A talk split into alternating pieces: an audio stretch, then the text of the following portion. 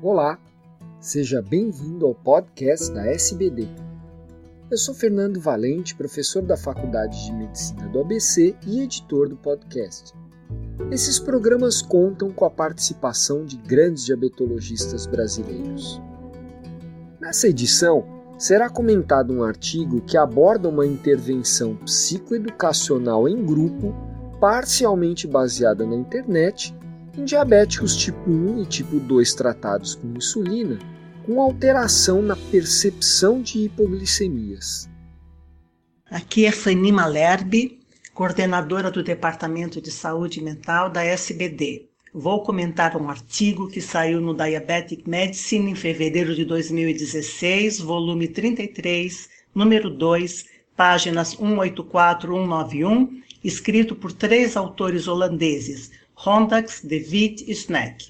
Trata-se de um estudo piloto que desenvolveu uma intervenção parcialmente baseada na internet para pacientes com problemas de percepção de hipoglicemia, portadores de diabetes tipo 1 e tipo 2 tratados com insulina. Os autores chamaram essa intervenção de Hypo-Aware, que em português seria percepção de hipoglicemia.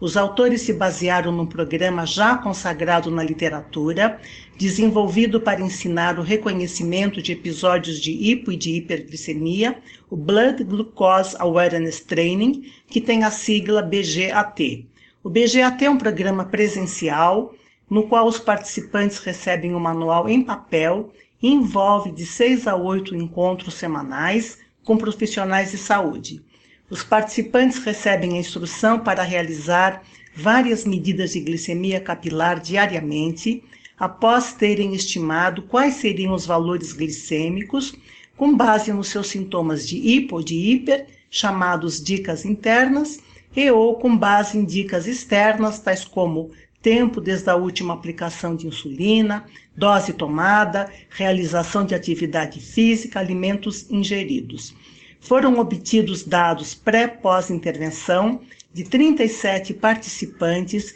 de oito hospitais, todos adultos, idade média 54,4 anos, 60% do sexo masculino, 85% deles com diabetes mellitus 1 e 15% com DM2 tratados com insulina. A duração média do diabetes no grupo era de quase 25 anos e 55% deles apresentaram pelo menos uma complicação do diabetes, 73% dos participantes já tinham apresentado pelo menos um episódio de hipoglicemia severa e 15% pelo menos um episódio de hipoglicemia severa nos últimos três anos.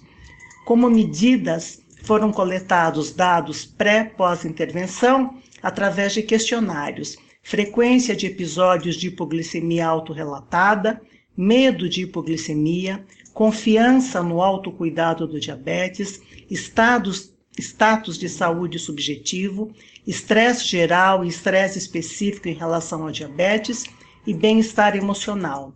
No programa Hypo Aware, objeto de estudo do artigo que estou comentando, os autores diminuíram o número de encontros presenciais em relação ao treino BGAT e adicionaram módulos online para apresentar o conteúdo do manual originalmente em papel. No formato final, o HypoAware englobou um ambiente online no qual o participante ficava entre uma hora e uma hora e meia, onde eram estabelecidos os objetivos a serem alcançados, eram apresentadas as lições de casa, que consistiam, primeiramente, por duas semanas, no preenchimento de um diário para registrar estimativas de glicemia, sintomas e taxas glicêmicas medidas, e depois, por mais duas semanas, registrar estimativas de glicemia, dicas externas e taxas glicêmicas medidas. Nesse ambiente online, era também fornecida informação sobre contagem de carboidratos,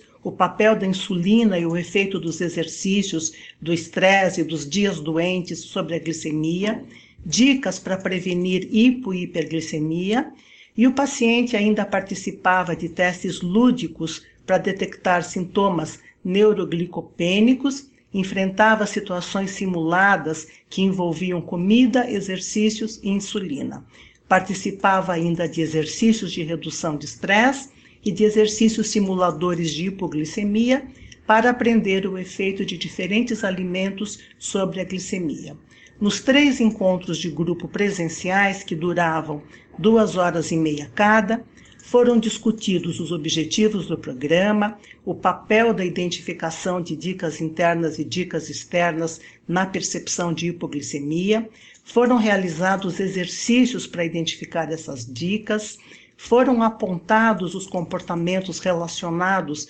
ao tratamento da hipoglicemia, o medo de hipoglicemia, o grau de preocupação com a hipoglicemia e as medidas de precaução para evitar hipoglicemia. Foram fornecidas explicações sobre as lições de casa e no último encontro de grupo foram convidadas pessoas significativas para os pacientes. Nesse último encontro foram discutidos o papel do parceiro versus necessidades do paciente a respeito do risco de hipoglicemia foram também identificados os objetivos alcançados e estabeleceu-se um plano individual a ser seguido nas consultas ambulatoriais posteriores. Como resultados, verificou-se que, embora a frequência de episódios de hipoglicemia e a percepção de hipoglicemia não tenham se alterado após a intervenção, as preocupações com hipoglicemia, o estresse relacionado ao diabetes e a confiança no autocuidado melhoraram significativamente.